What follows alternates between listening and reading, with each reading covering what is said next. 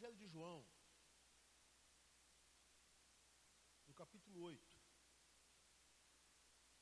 Eu quero ler só dois versículos, apenas dois versículos. Os versículos 10 e 11. Só esses dois versículos que eu quero ler. A história, muitos conhecem, aqueles que não conhecem, eu irei é, abordar. Mas eu quero ler, porque eu quero me ater, especialmente no versículo 11. Mas para que você entenda o versículo 11, eu precisarei ler o versículo 10.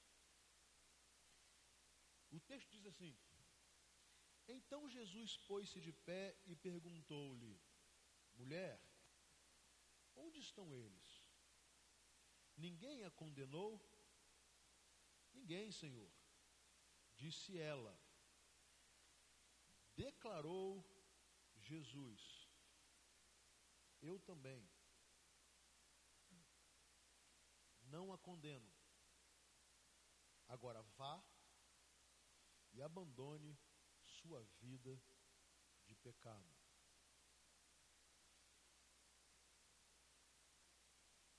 Esse é o final de uma história. É final de um diálogo e que termina com uma declaração tremenda de Jesus. Primeiro, uma declaração de absolvição, de justificação. Segundo, uma declaração de conduta.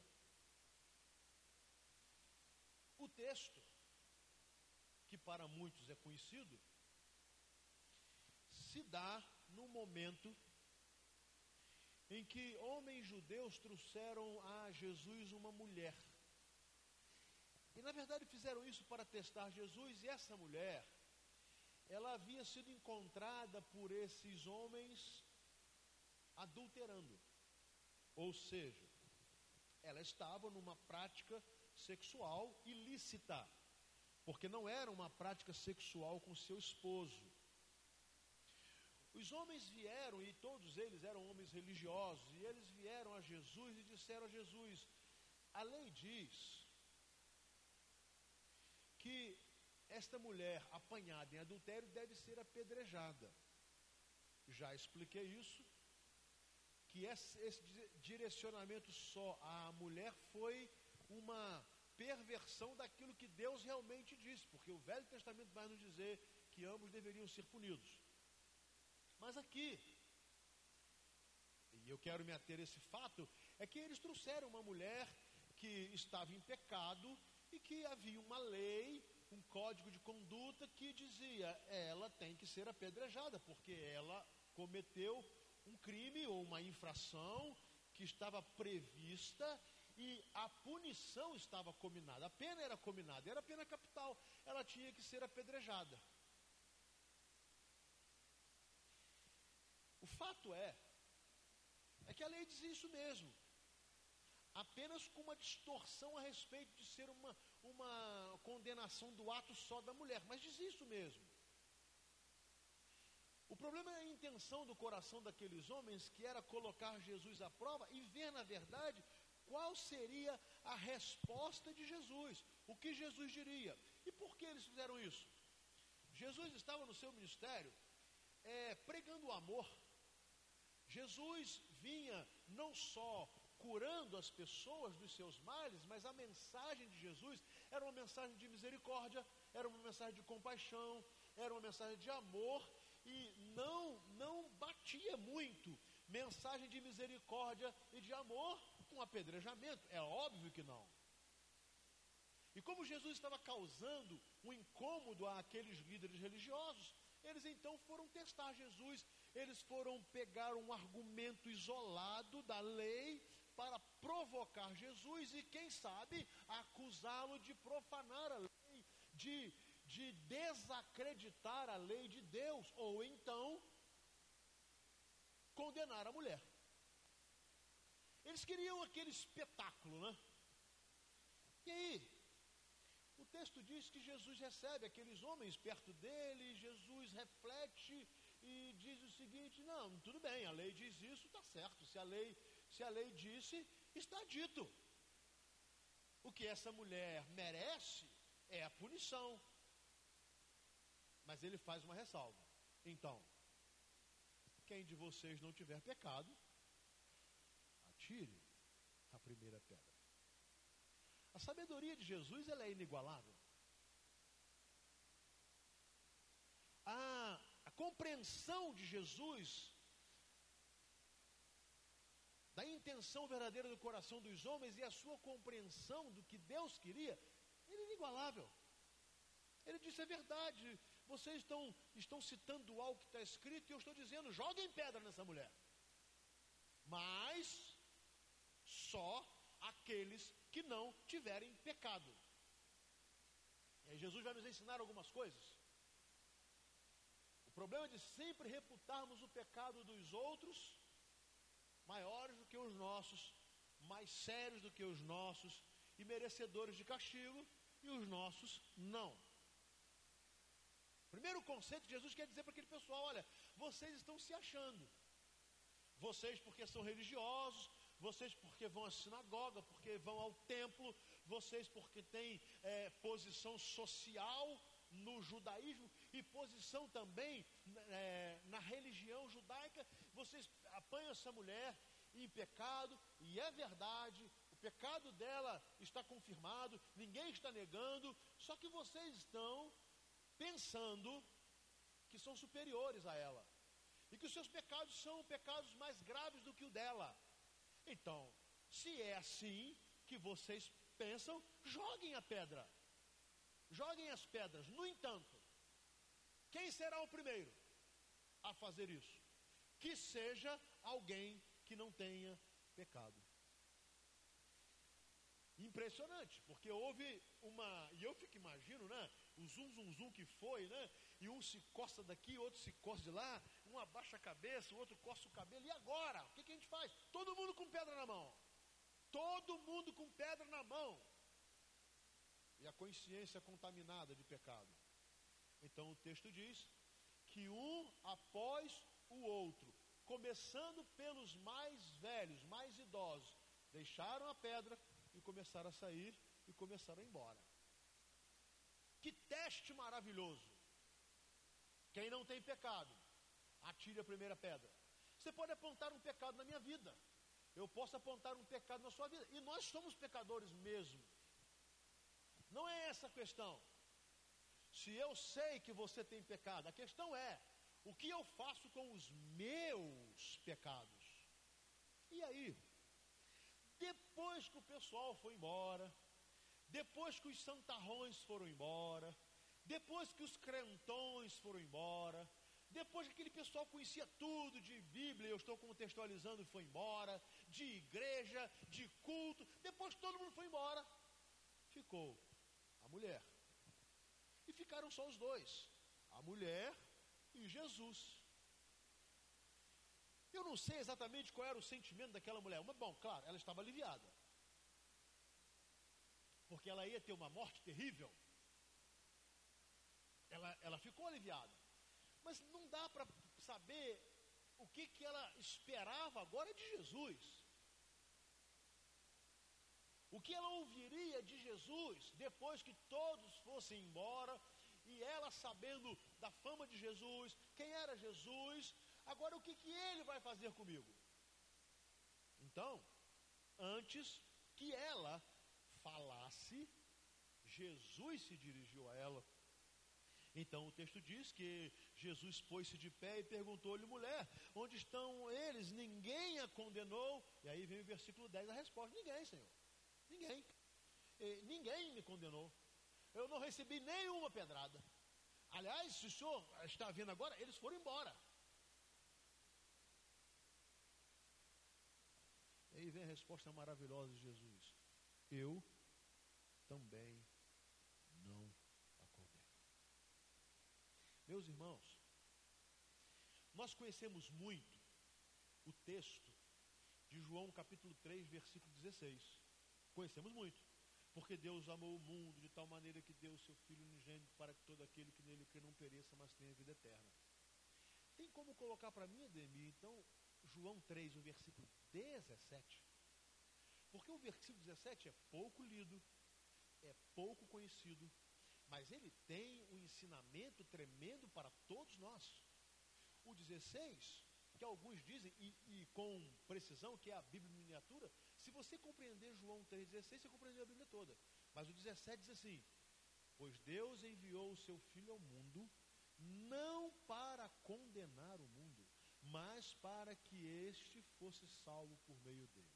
Então, olha o propósito de Deus. Deus enviou Jesus ao mundo. Mas enviou Jesus para salvar e não para condenar. Aí tem coerência. É por isso que Jesus olha para a mulher e fala assim: Eu também não te condeno. Por quê? Porque eu não vim para condenar. A, o propósito da minha vida não foi, não foi ser de apontar o dedo. O propósito da minha vida não foi ser um acusador. Quem é acusador é Satanás. O acusador de nossas almas é Satanás, Jesus não. Então, por causa desse propósito de Deus, que foi enviar o seu filho para salvar e não para condenar, é que Jesus diz àquela mulher: Eu também não te condeno, porque eu não vim para condenar, eu vim para salvar, eu não vim para destruir, eu vim para construir, eu não vim para roubar, matar e destruir. Quem veio roubar, matar e destruir foi Satanás. Mas eu vim para que vocês tenham vida e vida em abundância. E aí me parece que há coerência em Jesus.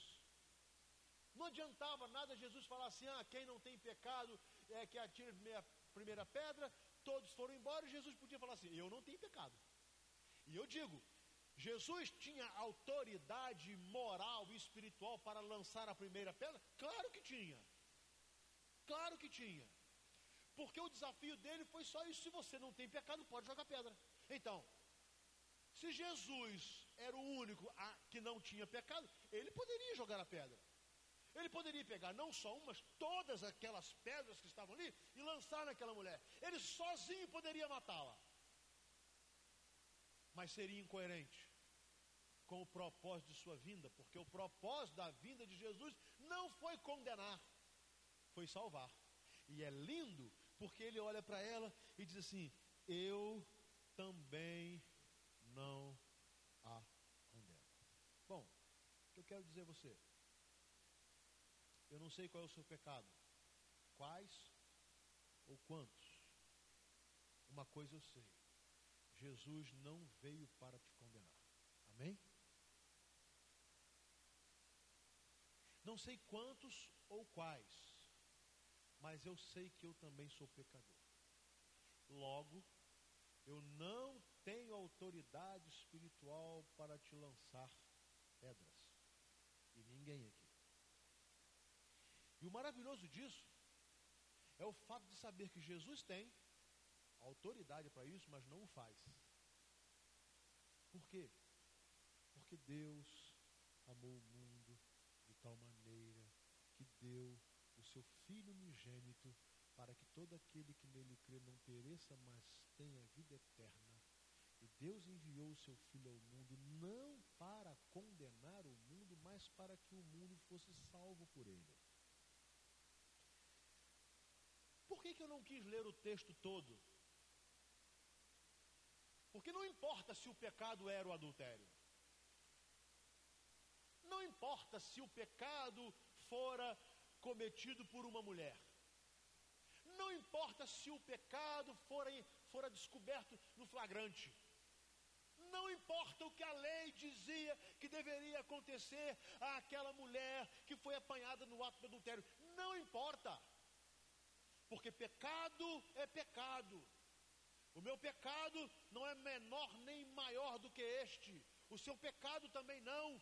A Bíblia diz que o salário do pecado é a morte. É por isso que a consequência do pecado é destruição, é infelicidade, é morte física, é morte espiritual, é morte moral e muitas vezes morte social, morte da família. Por quê? Porque o pecado mata. Não importa qual era o pecado da mulher. Poderia ter sido outro pecado, outro tipo de pecado. No texto foi esse, que cabia, segundo a lei, o apedrejamento. Mas não importa. E eu não quis ler, ler propositalmente para que nós não fixássemos a nossa mente num pecado que consideramos socialmente mais grave que o outro. Pecado é pecado. Deus chama de pecado tudo aquilo que desagrada o seu coração, que é praticado em desobediência a Ele. Pensamentos, palavras e comportamentos. Então, o fato não é que pecado foi que esta mulher cometera. Não importa. Nós sabemos, porque a Bíblia relata, mas não importa. O que importa é que ela cometeu pecado e, como pecadora, merecia a morte, mas Jesus não a condenou. E o mesmo Jesus faz comigo e com você. Muito bem. Mas a história não terminou aí.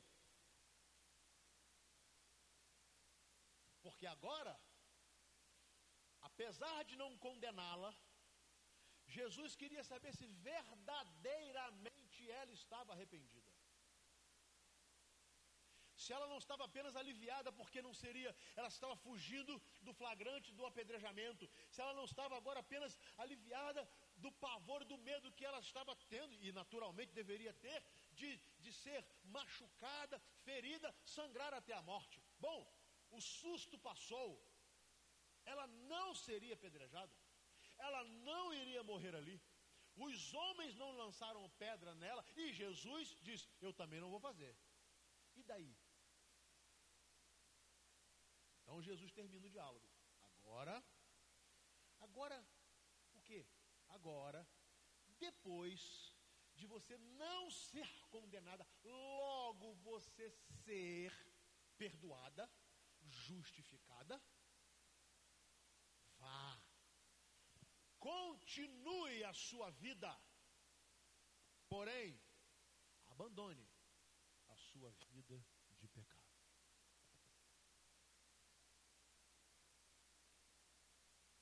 É claro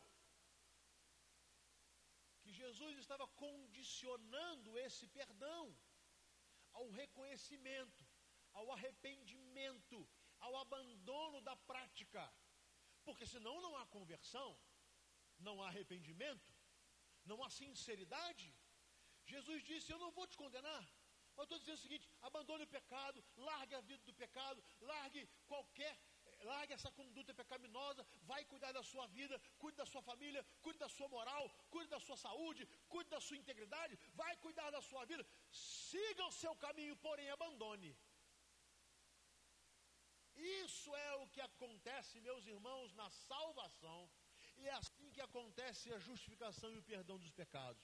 Primeiro, não importa quais são os nossos pecados, ninguém tem o direito de lançar pedra. Ninguém. E nem nós temos o direito de lançar pedra nos outros, porque todos nós igualmente somos pecadores. Segundo, Jesus tem autoridade para nos condenar. Jesus tem autoridade para nos rejeitar. Jesus tem autoridade para dizer que não quer saber de mim e de você. Jesus tem autoridade para dizer assim: Eu não tenho compaixão de você. Jesus tem autoridade porque ele não tem pecado, nunca teve pecado, então ele poderia fazer. Mas ele decidiu, pelo propósito de sua vinda, eu repito João 3,17: Deus enviou o seu filho não para condenar o mundo, mas para que o mundo fosse salvo por ele. Jesus não joga pedra. Ele não joga pedra em mim, ele não joga pedra em você. Há outros exemplos na Bíblia. Pedro, por exemplo, negou Jesus três vezes no momento da maior angústia de Jesus. Jesus não jogou pedra em Pedro. Quando Jesus reencontra com Pedro, ressurreto, ele diz: Pedro, você me ama, então apacenta as minhas ovelhas. Vá, siga o seu caminho, siga o seu ministério, volte a trabalhar para mim. É exatamente isso que Jesus faz. Por causa dele, Deus nos dá uma segunda chance. Agora, contrapartida, a minha parte é abandonar a minha vida de pecado. Porque foi para isso que Jesus veio e morreu na cruz para pagar pelos meus e pelos seus pecados. E ao fazer isso, Ele espera que nós abandonemos essas práticas pecaminosas que têm dominado as nossas vidas as nossas fraquezas são distintas. As nossas fraquezas são diversas. A área em que o diabo mais me ataca pode ser diferente da sua. Porém, todos nós somos fracos, temos as nossas fraquezas. E precisamos, primeiro, agradecer. Que coisa boa Jesus não me contou.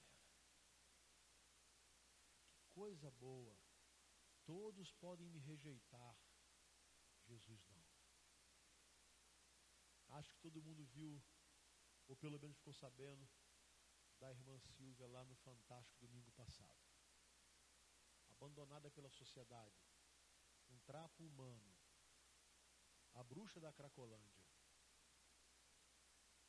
Hoje, esta semana, foi comissionada missionária em treinamento pela Junta de Missões Nacionais da Convenção Batista Brasileira. Por quê?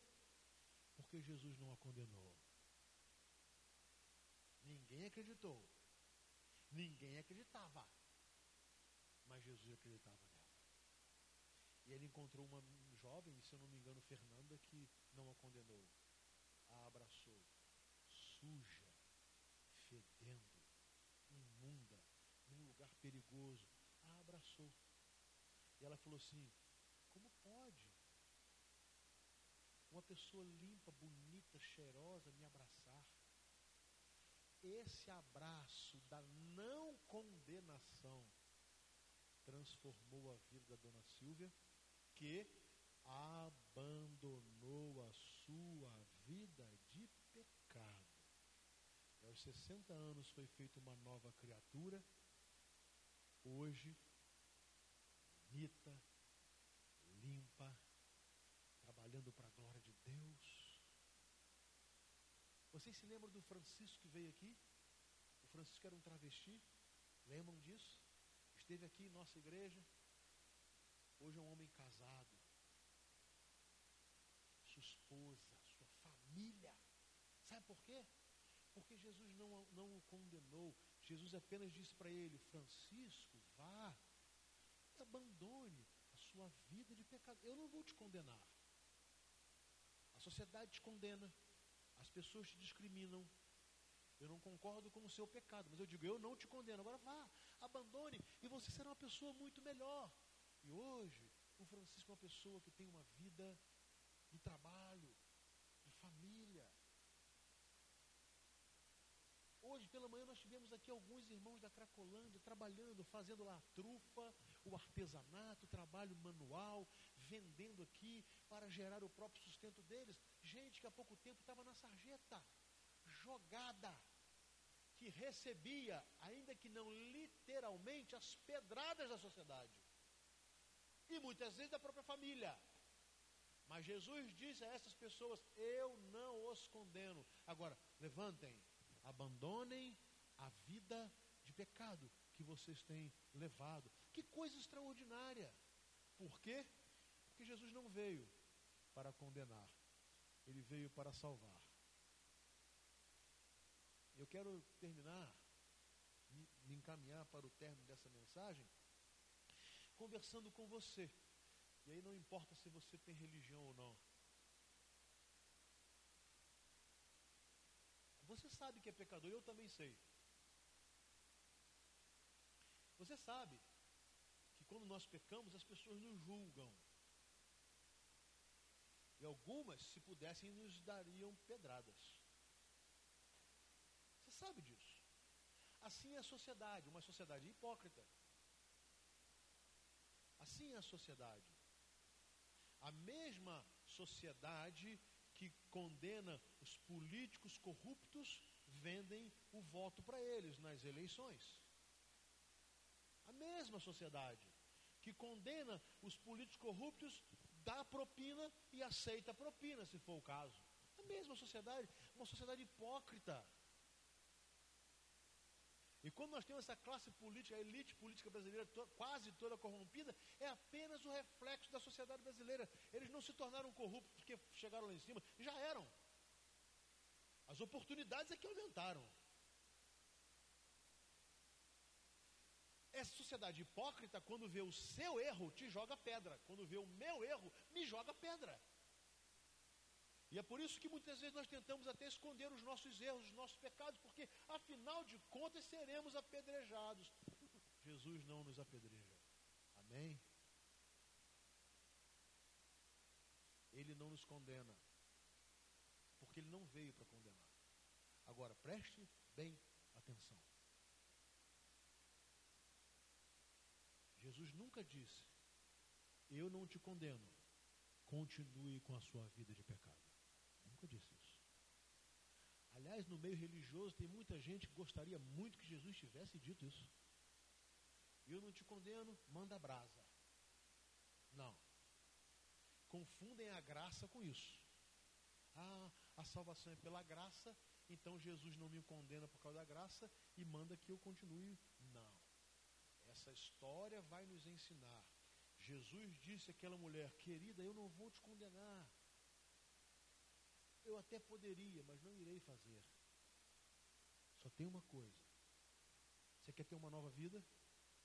Você quer recuperar a sua honra? Você quer ser uma mulher respeitada? Você quer andar de cabeça erguida aqui na cidade? Você quer olhar no olho desses homens que estavam aqui loucos para te apedrejar?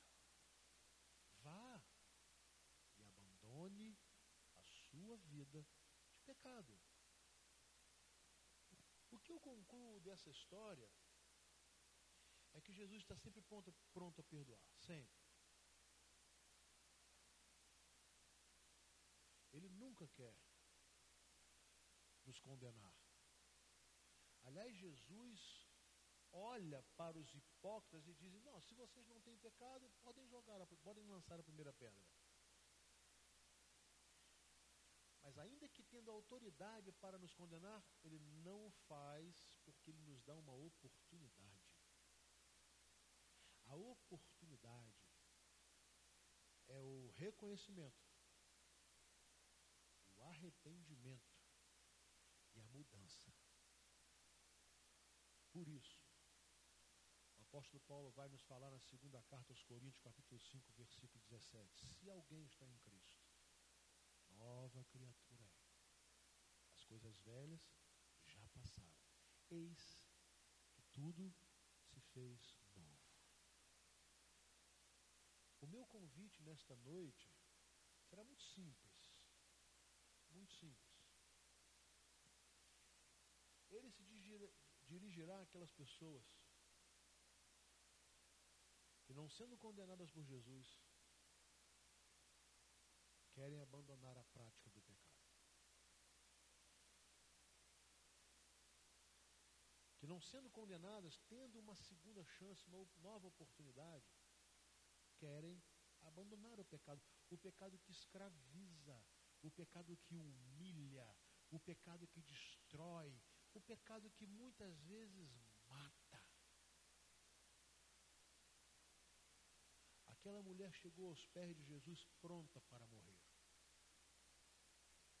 humilhada, em sofrimento, envergonhada. Não apareceu uma pessoa para defendê-la. É assim que o diabo faz. Enquanto você está no pecado, rodando o pecado, tudo parece lindo, tudo parece maravilhoso, as pessoas te aprovam, quando você cai, todos te abandonam.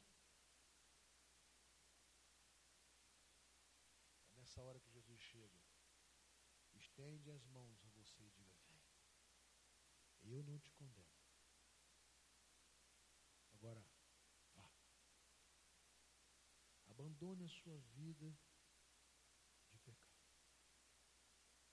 versão da Bíblia do, é, de Eugênio Peterson, a mensagem, ele diz assim: siga seu caminho. Siga seu caminho. Mas de agora em diante, não volte a pecar. Quero convidar você a curvar a sua cabeça oração.